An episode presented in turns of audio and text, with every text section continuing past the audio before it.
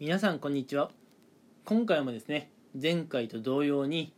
社会人ならぜひとも知っておきたい話ということでね、えー引き続き、えーお金の話をしていこうと思います。今回ね皆さんにしておきたい社会人なら、え知っておきたい常識としては、え給与天引きについてねお話をしていこうかなと思います。うん。まあ会社員の皆さんとかはねあの給与明細というものをね給料日になるともらうことがあるかなと思います。うん。でその給料明細っていうものをね見ているとですね自分のまあ給料、うんまあ、基本給ってやつですね、うん、会社員とかだと。その基本給からですね結構税金であったり何だったり、うん、保険料とかね、うん、いろんなものが差し引かれて、うん、その結果手取りが自分のところにいくらか入る、うん、で皆さんはその手取りで生活されているんですね、うん、この本来ねこう会社からもらったえーきえっとなんていうんですかねお給料、うん、本来会社からもらったお給料から保険料だったり税金だったりっていうのを差し引いてしまうことを給与天引きって言います。うん正直ね給与明細見ていて思うんですけれどもこの天引きする額とんでもないなと思います。うん。めちゃくちゃ高いなと思うので人によってはねなんで天引きなんかすんだよと、うん、してくれるな。この給与天引きさえなければ自分はもっとお金持ちになれるはずなのにと。そう考える方もねもしかしたらいるかもしれません。うん。というかね社会人1年目の私がそうだった記憶があります。うん。でここでねお話ししておきたいのは、まあ、まずね給与天引きはどういうものなのかっていう話。まあそれは先ほど言いましたね。給料うんもともと皆さんに支払われる給料から、えー保険料だったり税金だったりをあらかじめ差し引いてしまうことを給与天引きっていうんですが果たしてこれが善なのか悪なのかっていう話をねしておこうかなと思います。うんまあ一見ね給与天引きを聞くと自分の給料が減ってしまうということからねでも勘弁してほしい話だと、うん、いうことで悪いイメージを抱きがちですが、うん、この給与天引きというものはですね、えーまあ、皆さんがね貯金をするとかお金を貯めるっていう意味では、えーまあありがたい機能なんですね。うん、というのも皆さんはやっぱお金を貯めるってなった時になかなかね苦労する方もいると思うんですよ。なんでお金を貯める時に苦労する方がいるかっていうと手元にお金があるとそれを使いたくなってしまうじゃないですか。うん。まあこれね人間誰しもあると思います。うん。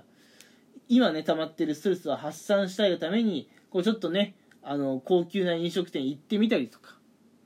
あるいはね、えーなんかお洋服を買いに行ってみたりとか。うん。やっぱ手元にねお金があると別にね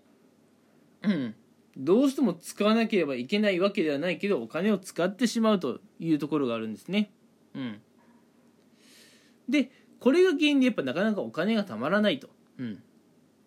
ただ一方で給与天引きっていうのは皆さんに給料が支払われたそのタイミングでですよ、うん、後日日を改めてとかではなくてもう皆さんに給料が支払われるそのタイミングで税金だ保険料だ、うん、どうしてもねやっぱ払わ払わなければいけないものはもう先にね差し引いてしまって皆さんの手元に来ると、うん、いうことでまああまりねまあ、あまり手元にお金が残らないっていうとそれ一見貯金できてねえじゃんっていうふうに聞こえてしまうかもしれませんがうん。まああの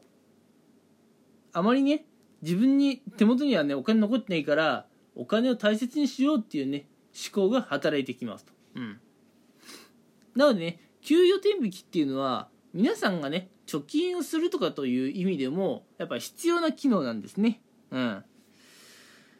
やっぱね人の頭、うん、だけでこうお金を貯めようとするっていうのはかなりきつい、うん、頑張って貯めるぞっていう意思だけではねどうしてもたまらないと、うん、で、えーなかなかね無駄遣いしてしまう状況でさらにね、えー、保険料とかが